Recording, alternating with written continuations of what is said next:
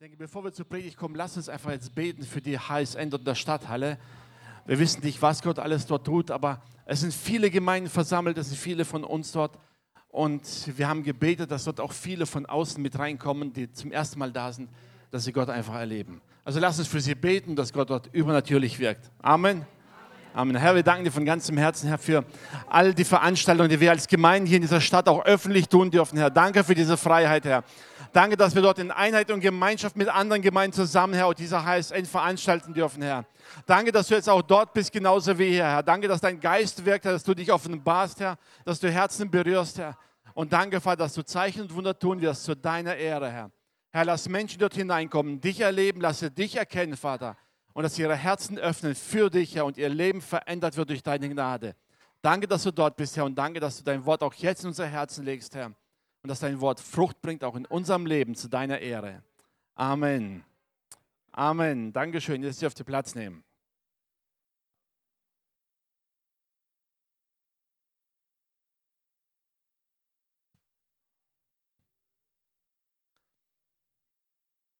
Schön, dass ihr alle da seid. Aus welchem Grund auch immer ihr nicht in die Stadthalle gegangen seid, egal. Wenn ihr hier seid, dann wusste Gott, warum ihr es heute hier braucht. Und ich sage immer, je weniger Leute da sind, desto höher die Wahrscheinlichkeit, dass die Predigt für dich ist. Ist doch so, oder? Okay, startest.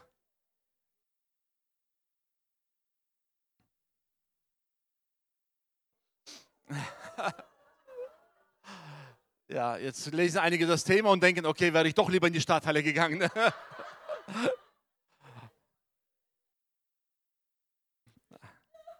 Naja, noch alles okay. Solange niemand rausrennt, ist alles okay. Ne?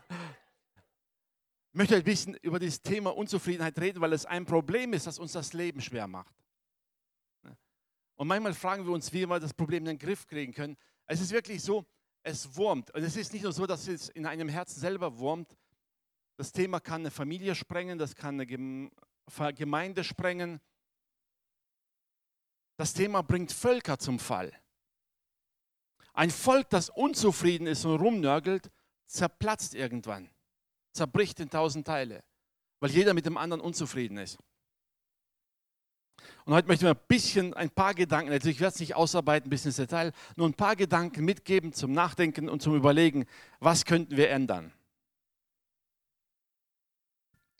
Eine einfache, sag liebe Grüße, wer immer anruft, ja. eine einfache Definition für Unzufriedenheit. Habe ich mal irgendwo gefunden. Und das war ganz einfach gestellt. Die Unzufriedenheit ist einfach eine Nichterfüllung der gestellten Erwartungen. Das heißt, wenn gewisse Erwartungen, die ich habe, sich nicht erfüllen, dann kommt Unzufriedenheit auf. Hebräer 12, die Verse 12 bis 16. Da sagt Paulus einen bemerkenswerten Satz. Ich will nicht über den ganzen Abschnitt predigen, nur ein Satz darin, der wird uns ein bisschen beschäftigen heute. Und da heißt es im Abvers 12, darum stärkt die müden Knie und die, die Hände und die wankenden Knie und tut sichere Schritte mit euren Füßen, dass nicht jemand strauchle wie ein Lama, sondern vielmehr gesund werde. Jagt dem Frieden nach mit jedermann und der Heiligung, ohne die niemand den Herrn sehen wird. Und seht darauf, dass jemand von euch Gottes Gnade versäume, dass nicht etwa eine bittere Wurzel aufwachse und Unfrieden anrichte und viele durch sie verunreinigt werden. Dass nicht jemand sei ein Hurer oder Gottlauser wie Esau, der um einer Speise willen sein Erstgeburtsrecht verkaufte. Unzufriedenheit ist solch eine bittere Wurzel. Und ein schönes Zitat, was ich gefunden habe von Benjamin Franklin, das ist einer der Gründungsväter der USA. da sagt er einfach, der unzufriedene Mensch findet keinen bequemen Stuhl. Stimmt's? Der wird nie bequem sitzen.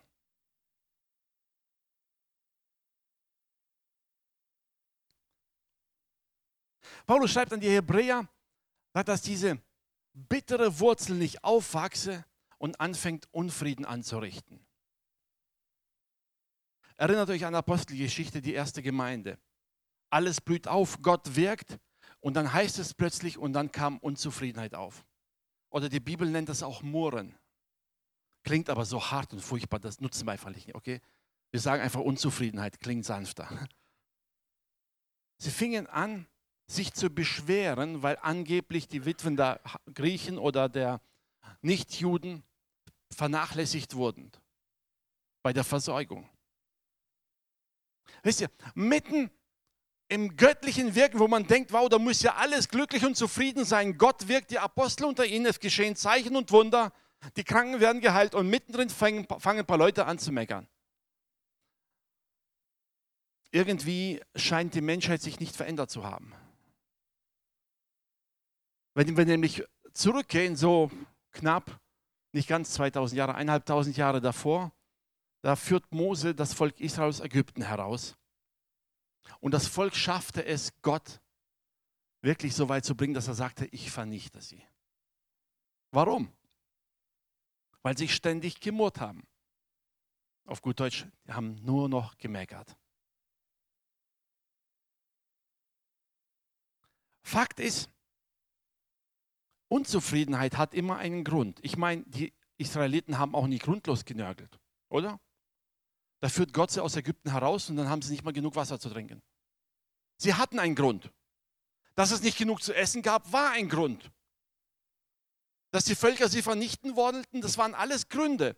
Aber die Art und Weise, wie man damit umging mit diesen Gründen, das war ein Dorn in Gottes Augen. Wisst ihr, Unzufriedenheit hat immer einen Grund. Wir kommen gleich noch dazu. Aber die Art und Weise, wie wir damit umgehen, ist das, was unser Leben schwer macht und das unseres Nächsten. Gründe gibt es immer. Aber was machen wir damit?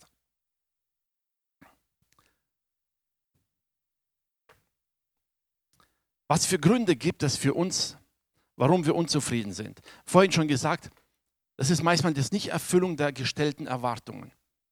Einer der wichtigsten Gründe, warum wir unzufrieden sind, ist, dass wir gewisse Erwartungen an den Nächsten haben. Und wenn der es nicht erfüllt, dann sind wir unzufrieden. In vieler Dinge. Wir haben in der Ehe bestimmte Erwartungen an die Ehepartner, in der Familie, an die Kinder oder an die Eltern. Wir haben immer gewisse Erwartungen. Ihr seid mit einer gewissen Erwartung Gottesdienst gekommen und wenn der Pastor nichts taugt, könnte schon sein, dass man unzufrieden ist, oder? Wie auch immer.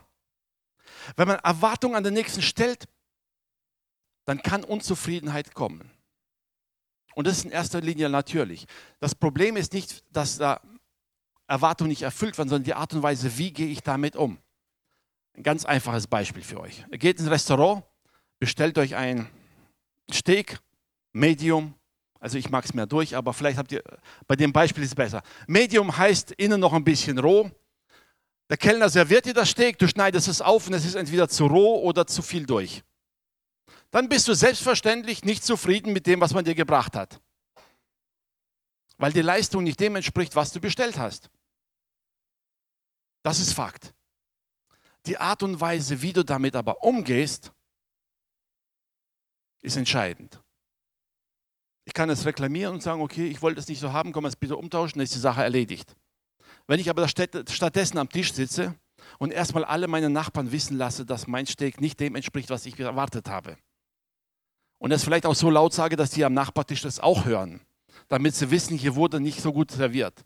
Und wenn der Kellner dann kommt und ich lasse ihn erstmal runterlaufen, bevor ich ihm erkläre, was überhaupt los ist,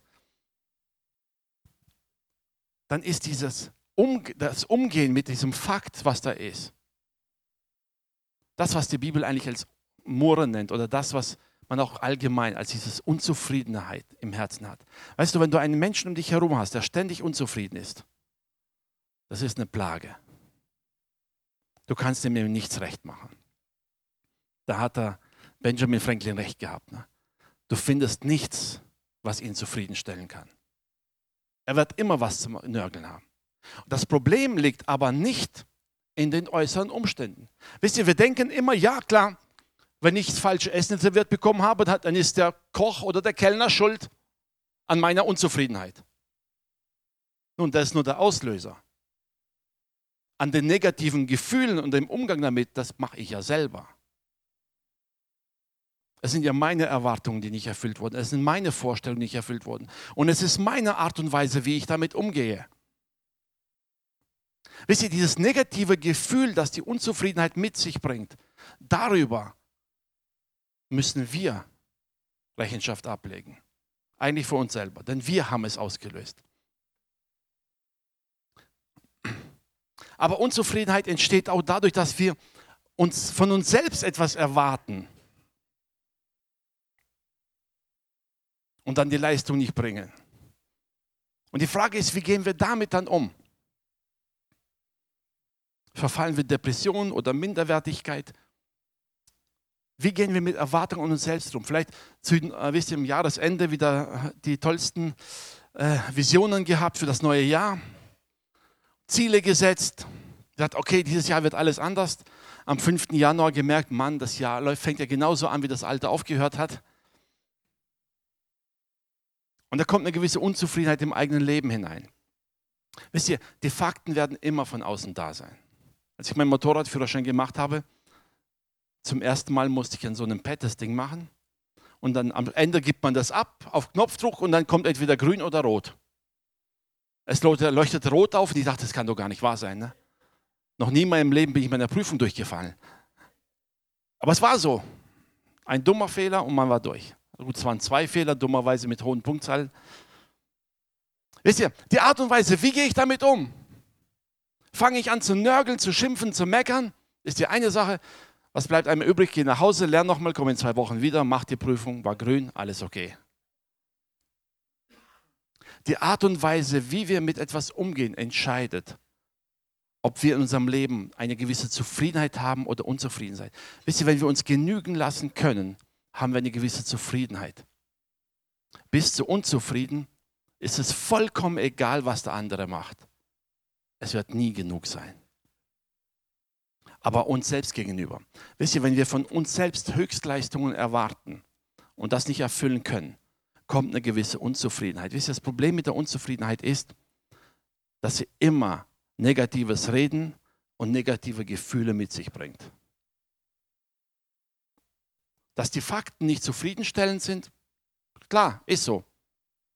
Aber wie gehe ich damit um? Paulus spricht hier in die Hebräer und sagt, dass nicht eine bittere Wurzel aufwächst. Wisst ihr, Unzufriedenheit ist etwas, was sich immer mehr festsetzt in unseren Gedanken, in unserer Art und Weise, wie wir mit etwas umgehen. Und dann haben wir ein Problem. Es gibt aber noch einen dritten Grund, warum Unzufriedenheit entsteht. Und zwar immer dann, wenn gewisse Probleme nicht gelöst sind. Zum Beispiel, du hast Konflikt mit irgendjemandem am Arbeitsplatz, in der Familie, in der Nachbarschaft und dieser Konflikt wird nicht gelöst. Das heißt, jede Begegnung mit diesem Menschen, immer wenn du was mit ihm zu tun hast oder immer wenn derjenige was falsch macht, deiner Meinung nach, wird diese Unzufriedenheit in dir mit der ganzen Situation zunehmen.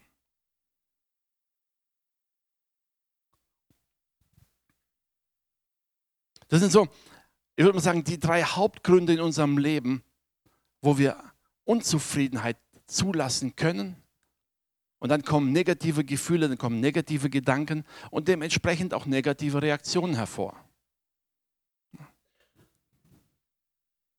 Aber die bittere Wahrheit, die Wurzel der Unzufriedenheit liegt immer in uns selbst und nicht im Nächsten. Das ist unser größtes Problem. Wir machen immer andere dafür verantwortlich, dass wir unzufrieden sind. Wie gesagt, zum Beispiel, man macht den Kellner dafür verantwortlich oder den Koch dafür verantwortlich, dass das Essen nicht so serviert hat, wie ich es wollte. Ja, Fakten stimmen. Aber der Grund dafür, diese Wurzel, warum ich unzufrieden reagiere oder negativ reagiere, da liegt in mir selber drin. Erstens kommen die Erwartungen von mir und zweitens die Art und Weise, wie ich darauf reagiere liegt ebenfalls in mir. Wisst ihr, wenn, äh, wenn Zufriedenheit davon abhängig wäre, wie andere Menschen handeln oder reagieren, dann hätten wir wahrscheinlich unser Leben lang eine Plage. Wir können zufrieden und glücklich leben, mitten in negativen Umständen. Amen. Josua und Kaleb gehen als Kundschaftern Und die sehen genau das gleiche wie die anderen. Die sehen die Riesen, die sehen die Probleme und die wissen ganz genau, menschlich gesehen haben wir keine Chance. Kommen zurück und sagen, wenn Gott gesagt hat, wir gewinnen, dann werden wir sie fressen wie Brot. Ihre Entscheidung war, nein, wir lassen uns nicht runterziehen von dem, was angeblich vor Augen uns ist. Wir legen unseren Grund auf das, was Gott gesagt hat. Wir verlassen uns auf sein Versprechen und dieses Versprechen Gottes ist für mich die Grundlage. So sagte Josua und so sagte Kaleb und sie haben sich darauf verlassen, dass Gott ihnen helfen wird. Es gab keinen Grund für sie, unzufrieden zu sein.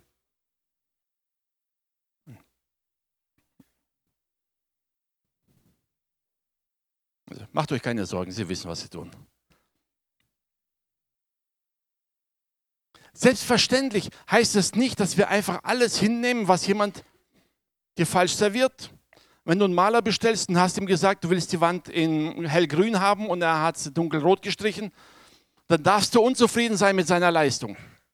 Aber wie gehst du damit um? Wie reagierst du? Wie redest du mit ihm? Siehst du den Fehler nur vor Augen oder machst du ihn gleich nieder?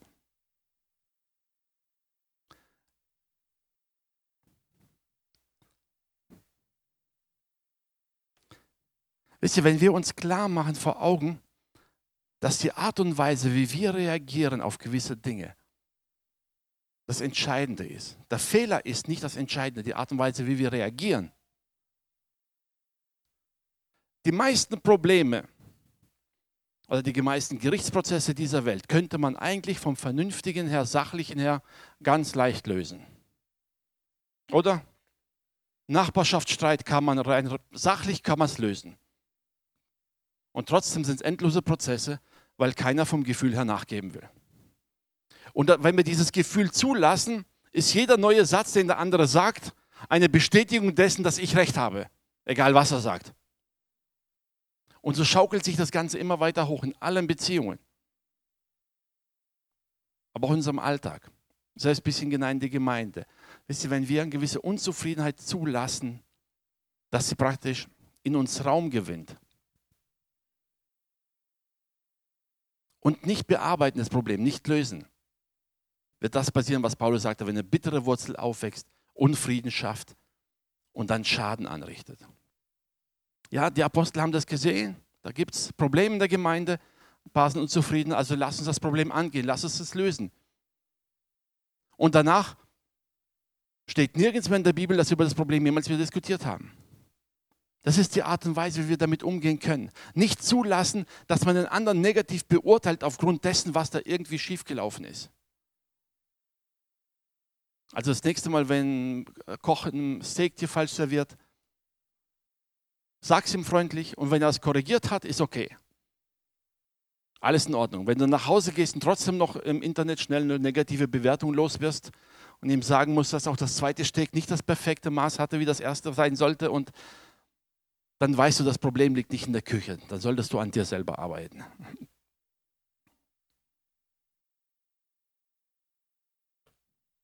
Warum ist Unzufriedenheit für uns eigentlich ein Problem? Ähm, Unzufriedenheit, die nicht bearbeitet wird, löst fast immer eine Trennung aus. Wenn du unzufrieden am Arbeitsplatz bist, was machst du? Kündigen, neuen Job suchen. Du bist unzufrieden im Haus, wo du wohnst, was machst du? Suchst dir eine neue Wohnung. Unzufrieden mit deiner Gemeinde? Sind wir ehrlich? Ich werde eine Weile warten und irgendwann fällt mir ein geistlicher Grund ein, warum Gott mir sagt, ich soll eine andere Gemeinde suchen. Seid mir nicht böse, aber ich sage mal einen ganz bösen Satz. Es wird so viel geschwindelt beim Gemeindewechsel wie nie zuvor. Man hat immer einen geistlichen Grund, um die Gemeinde zu wechseln. Immer. Den persönlichen Grund, den nennt man nie. Fakt ist, in den meisten Fällen ist es Unzufriedenheit. Fast immer. Wenn du lang genug unzufrieden bist mit deinem Ehepartner, kann es passieren, dass die Trennung auch noch kommt. Unzufriedenheit löst fast in allen Bereichen unseres Lebens Trennungen aus. Und das ist das große Problem. die Fakten an sich, was da tatsächlich falsch läuft, sind teilweise sehr gering. Aber diese Unzufriedenheit, die in unserem Herzen sich breit macht und der wir erlauben dann zu wuchern, der wir erlauben dann unsere Gedanken zu bestimmen, der wir dann erlauben unsere Gefühle zu bestimmen und der wir dann praktisch Raum geben und sie immer mehr Kontrolle übernimmt über alles, was wir sagen. Und plötzlich wird die Unzufriedenheit, wisst ihr, zum Maßstab für das, was wir denken.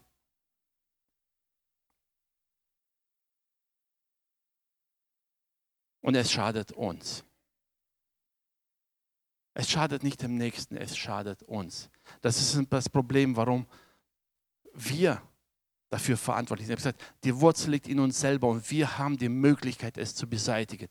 Ja, das heißt nicht, dass das Problem behoben ist. Es heißt nicht, dass da kein Grund vorlag.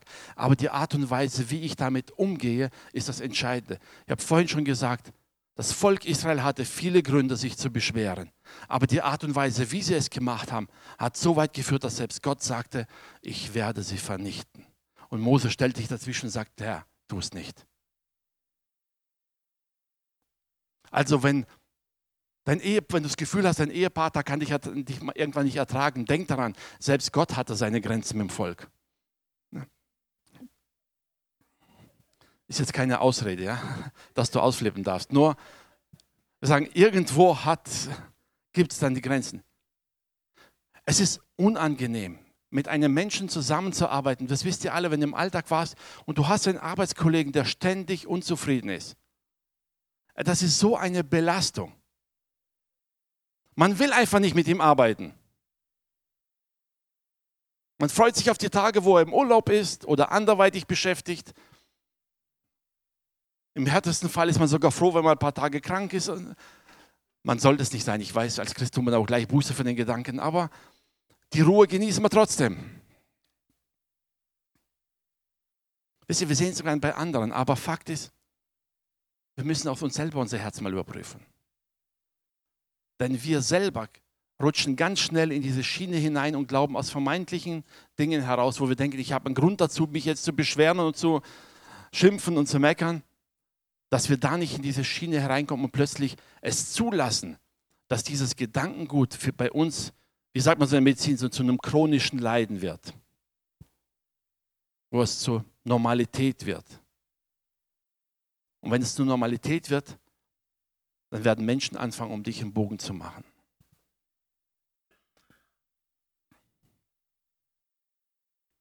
Unzufriedenheit, wie jedes andere negative Gefühl, das uns äh, ständig beschäftigt, führt zu Krankheiten. Darauf können wir gar nicht eingehen. Wenn ihr es mir nicht glaubt, fragt Mediziner, die werden euch alle sagen. Das weiß man inzwischen. Jedes negative Gefühl, das du über längere Zeit mit dir herumträgst, führt zu körperlichen Krankheiten. Also und der dritte Punkt, den ich da aufgelistet habe, ist, eine gewisse Unzufriedenheit verleitet uns dazu, voreilig zu handeln. Abraham hatte von Gott die Verheißung, dass er einen Sohn haben wird. Hat eine Weile gedauert. Abraham war nicht ganz zufrieden, Sarah auch nicht. Er hat gesagt, komm, wir helfen ein bisschen nach. Haben sie gemacht, hat ihnen nicht gut getan.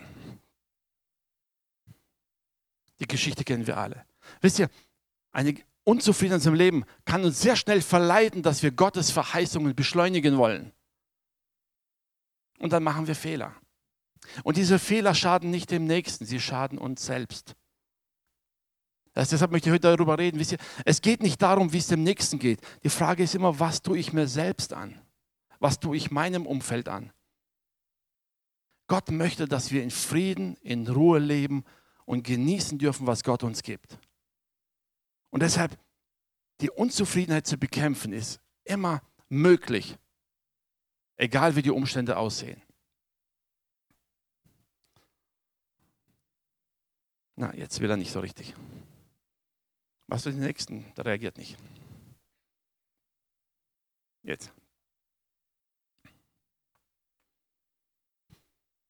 Eine der wichtigen Gründe für Unzufriedenheit ist meistens mangelndes Vertrauen. Das klingt am Anfang hart, aber es ist so. Seht mal ein Kind. Ein kleines Kind, das sich absolut sicher ist, meine Eltern versorgen mich. Macht sich keine Gedanken, woher das Essen kommt, woher die Kleidung kommt, was am nächsten Tag passiert. Spielt für ihn alles keine Rolle. Man wird selten chronisch unzufriedene Kinder erleben. Wenn sie ein bisschen älter werden, ja. Wenn sie dann sehen, was die Freunde alles haben, was sie nicht haben, das kann passieren. Aber wisst ihr, kleine Kinder haben eine natürliche Zufriedenheit gegessen, satt, haben gespielt. Der Rest der Welt ist vollkommen egal. Diese Zufriedenheit basiert auf einem absoluten Vertrauen, dass die Eltern sie versorgen. Es ist natürlich da. Je älter sie werden, je mehr sie das Gefühl haben, dass die Eltern nicht geben, was sie wollen, desto größer wird die Unzufriedenheit in ihrem Leben. Amen.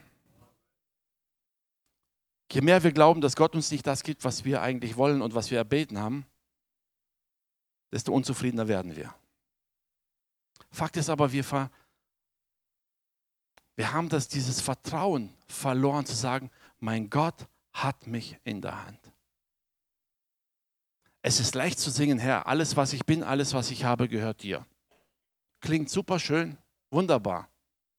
Aber wenn das, was ich bin und was ich habe, Gott gehört hat, worüber mache ich mir dann Sorgen? Ich gehöre doch Gott. Und er sorgt für seine Kinder. Wisst ihr, Fakt ist, oft sind wir unzufrieden mit manchen Umständen, weil wir den Blick dafür verloren haben, dass ja Gott eigentlich unser Versorger ist. Wisst ihr, Israel hat diesen Blick verloren, als sie in der Wüste waren und sagten, wozu hat uns Gott hergebracht? Wir haben nicht genug zu essen. Ich meine, Gott hat kein Problem damit gehabt, wenn sie zu Gott gekommen wären und gesagt, Herr, wir haben nicht genug zu essen, hilf uns. Da wären die Wachteln genauso gekommen und Manna wäre genauso vom Himmel gekommen. Es war nicht das Problem, dass Gott Schwierigkeiten macht. Du kannst jeden Tag mit einem neuen Problem zu Gott kommen. Das macht Gott überhaupt keine Sorgen. Nur die Art und Weise, wie wir zu Gott kommen, das ist entscheidend.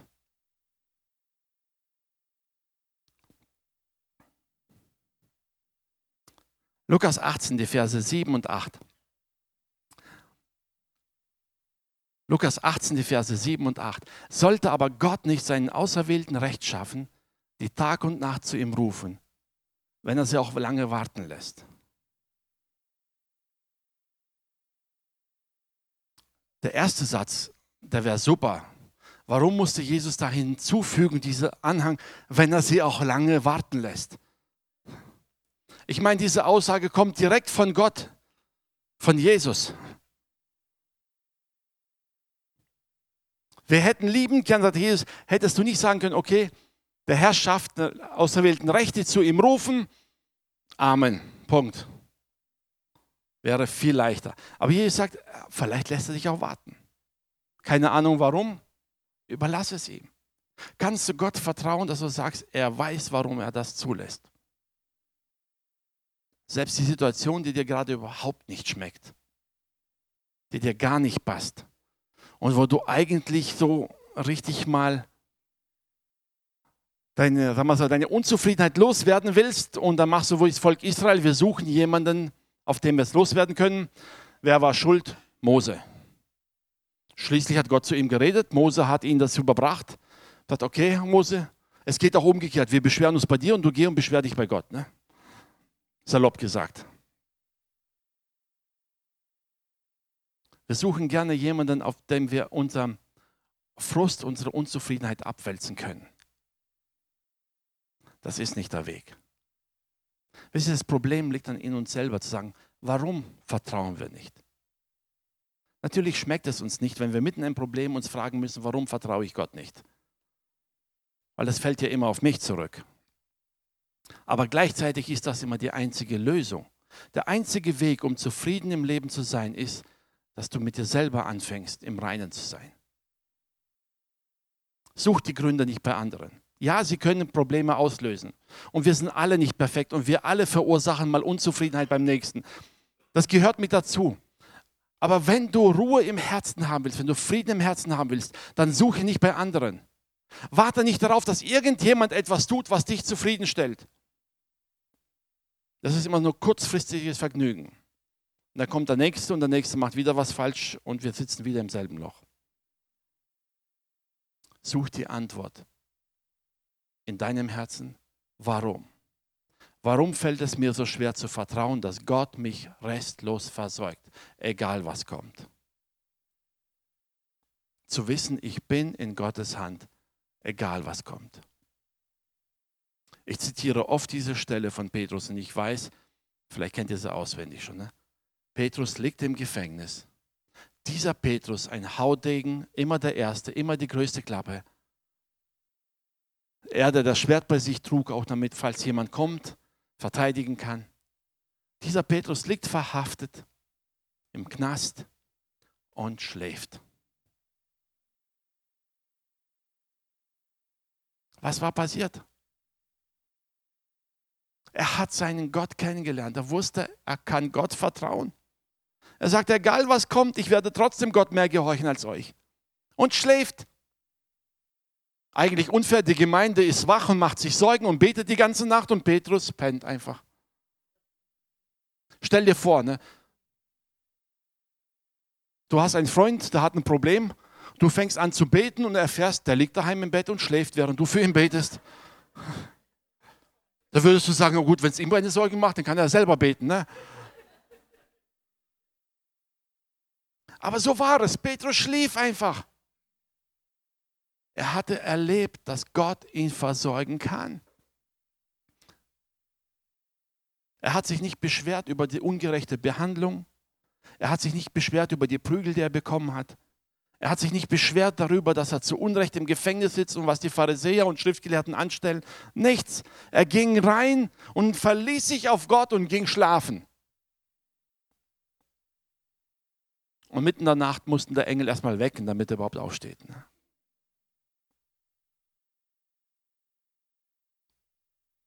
Möchtest du diese Ruhe und Zufriedenheit in deinem Leben haben, dann such sie nicht bei anderen.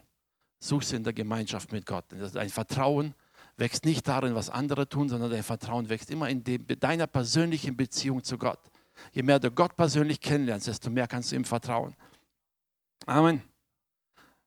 Lukas 18, Vers 8. Vers. Ich sage euch, er wird ihnen Recht schaffen in Kürze. Doch wenn des Menschensohn kommt, wird er auch den Glauben finden auf Erden. Ich habe vorhin gesagt, dieses Vertrauen, dieses absolute Vertrauen, Gott hat es im Griff. Wisst ihr, da wo wir den Blick dafür haben, dass Gott alles unter Kontrolle hat, da kehrt Ruhe ein in unserem Herzen. Da kehrt Frieden ein in unserem Herzen.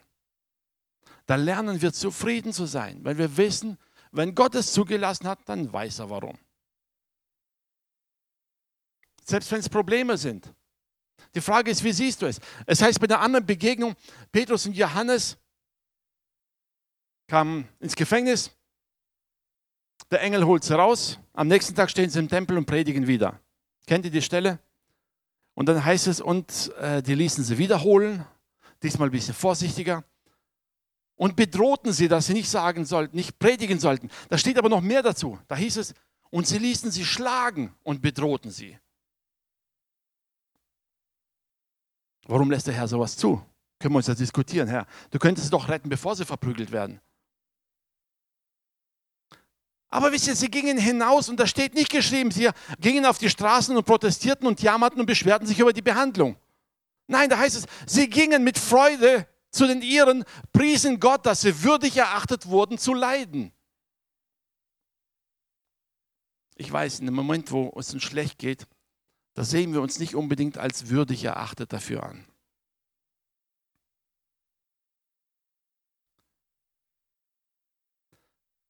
Aber wenn wir Gott absolut vertrauen, dass er alles im Griff hat und selbst wenn er das zugelassen hat, dann hat er einen super Grund und es wartet ein super Lohn für dich.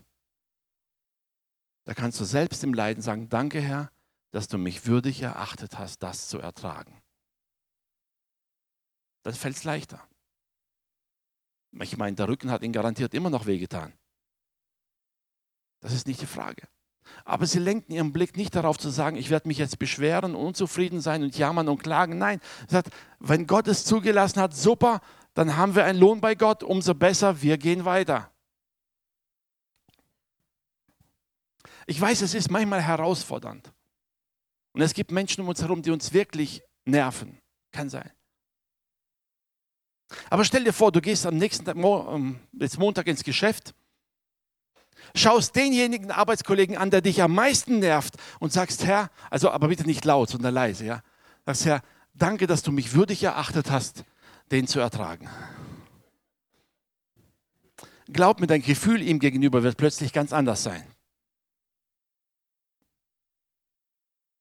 Er wird wahrscheinlich immer noch nervig sein, aber du wirst es nicht mehr so empfinden. Weil du wirst immer denken, okay, ich bin würdig, es zu ertragen. Ein anderer kann es nicht.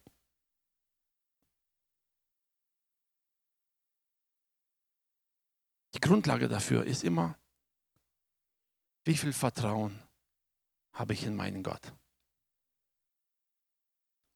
Traue ich ihm zu, dass er mein Alltag, mein Umfeld, alles im Griff hat, mein ganzes Leben? Oder habe ich das Gefühl, dass immer nur bei den geistlichen Diensten Gott im Spiel ist und bei allem anderen muss ich gucken, wie ich selber zurechtkomme? Manchmal denken wir so. Hebräer 13, Vers 5. Seid nicht geldgierig und lasst euch genügen an dem, was da ist.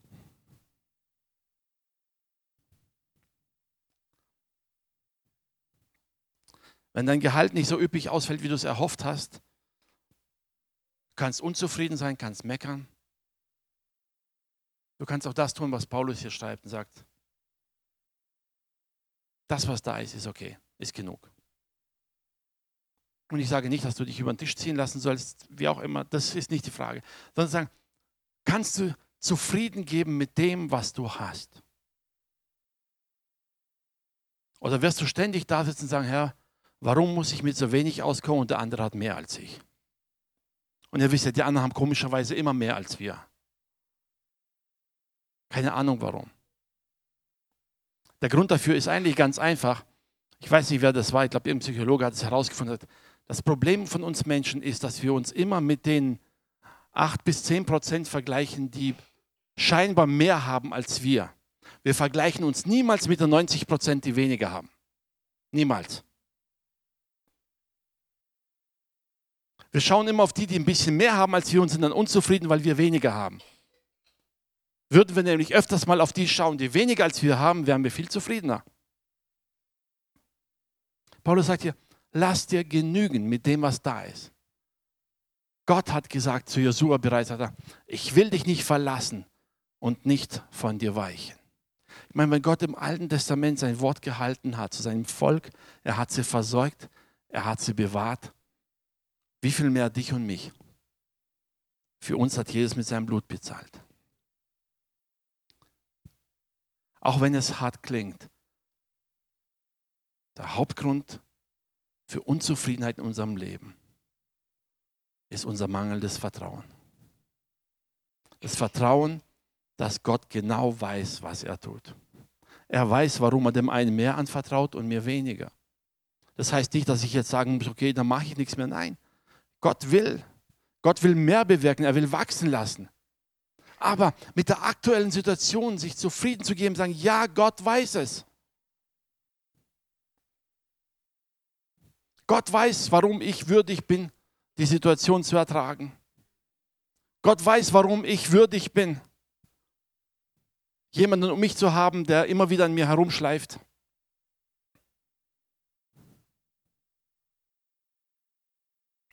Aber bitte, lasst uns nicht mit dieser Zufriedenheit da sagen, sagen, gut, so wie ich bin, so müssen mich halt alle ertragen. Es geht immer um uns, dass wir geben, aber dass wir uns auch verändern persönlich. Wenn du ein zufriedenes Leben haben willst, dann finde heraus, was in deinem Herzen dazu führt, dass du unzufrieden bist. Und du wirst feststellen, du landest nicht beim anderen, du landest immer bei dir selbst wie gesagt habe, wenn ein Handwerker dir schlechte Arbeit abliefert, das ist ein guter Grund, sich zu beschweren, ja. Aber die negativen Gefühle und diese konstante Unzufriedenheit, die steckt in uns, nicht im Handwerker.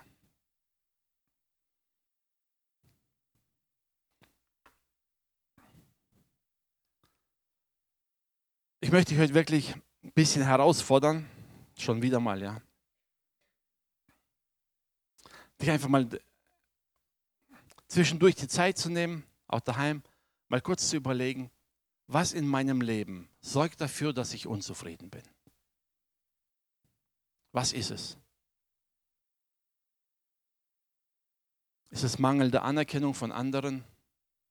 Da sind wir gleich wieder beim ersten Punkt. Ne? Man hat Erwartung, dass der andere etwas tut und er tut es nicht und schon bin ich unzufrieden. Ne? Ist mangelnde Bestätigung, zu wenig Freude im Leben, was auch immer. Stell dich dem. Gib dich nicht zufrieden mit einer Situation, die Gott in deinem Leben nicht haben wollte. Gib dich nicht zufrieden mit Schwachheiten. Gib dich nicht zufrieden mit dem Versagen in deinem eigenen Leben. Such den Fehler nicht bei anderen, mit dir selbst. An der Stelle darfst du ruhig mal unzufrieden sein. Zu sagen, wenn du merkst, dass du jeden zweiten Tag immer wieder den gleichen Fehler machst, dann pack es an. Aber vor allen Dingen, stell mal genau die Situation hin. Wenn du genau weißt, okay, damit bin ich in meinem Leben unzufrieden. Und dann stell daneben die Frage, vertraue ich Gott, dass er das im Griff hat? Denn wenn ich Gott vertraue, kann ich es loslassen. Wenn ich Gott nicht vertraue, versuche ich selber zu lösen. Und dann tauchen Probleme auf.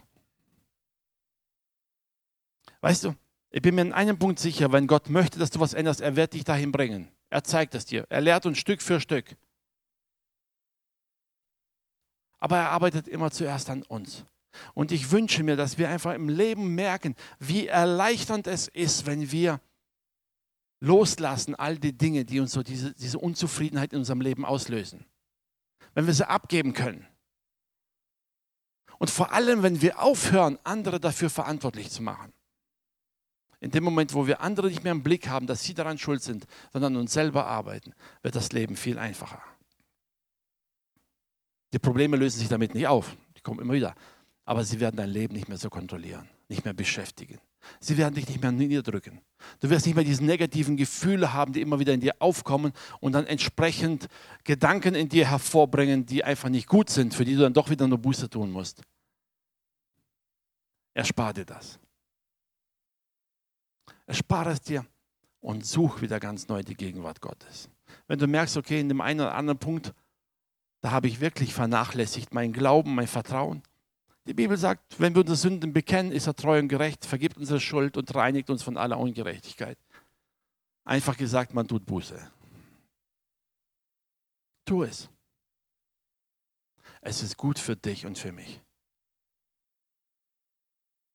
Es ist gut für dich ganz persönlich, glaubst mir. Und Gott will dich wirklich freisetzen. Amen. Amen. Lass uns aufstehen zum Gebet. Lobpreisteam, kommt ihr nach vorne.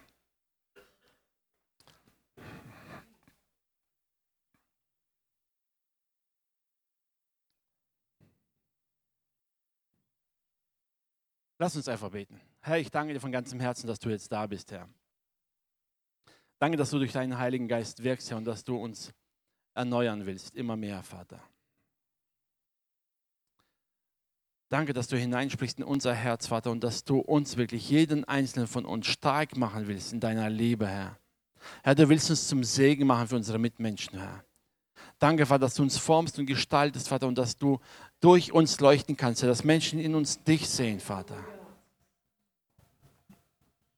Jesus, und ich danke dir, Herr, dass die Bibel dich nicht beschreibt als unzufrieden, unzufriedenen, nörgelnden Meister, sondern als jemand, der sich in Problemen stellen konnte, der Vergebung aussprechen konnte, jemand, der dahin ging und dir vertraute, Vater. Lass uns mehr und mehr diesem Bild gleich werden, Herr. Geist Gottes, du kennst jeden Einzelnen heute Abend hier. Du kennst die Umstände, in denen wir leben, Herr. Du kennst die Probleme, die uns gegenüberstehen, Herr. Du kennst familiäre Situationen, Vater. Du kennst Arbeitsplatzsituationen, Herr. Und du weißt, Herr, wo es Menschen gibt, die uns wirklich das Leben schwer machen, Herr.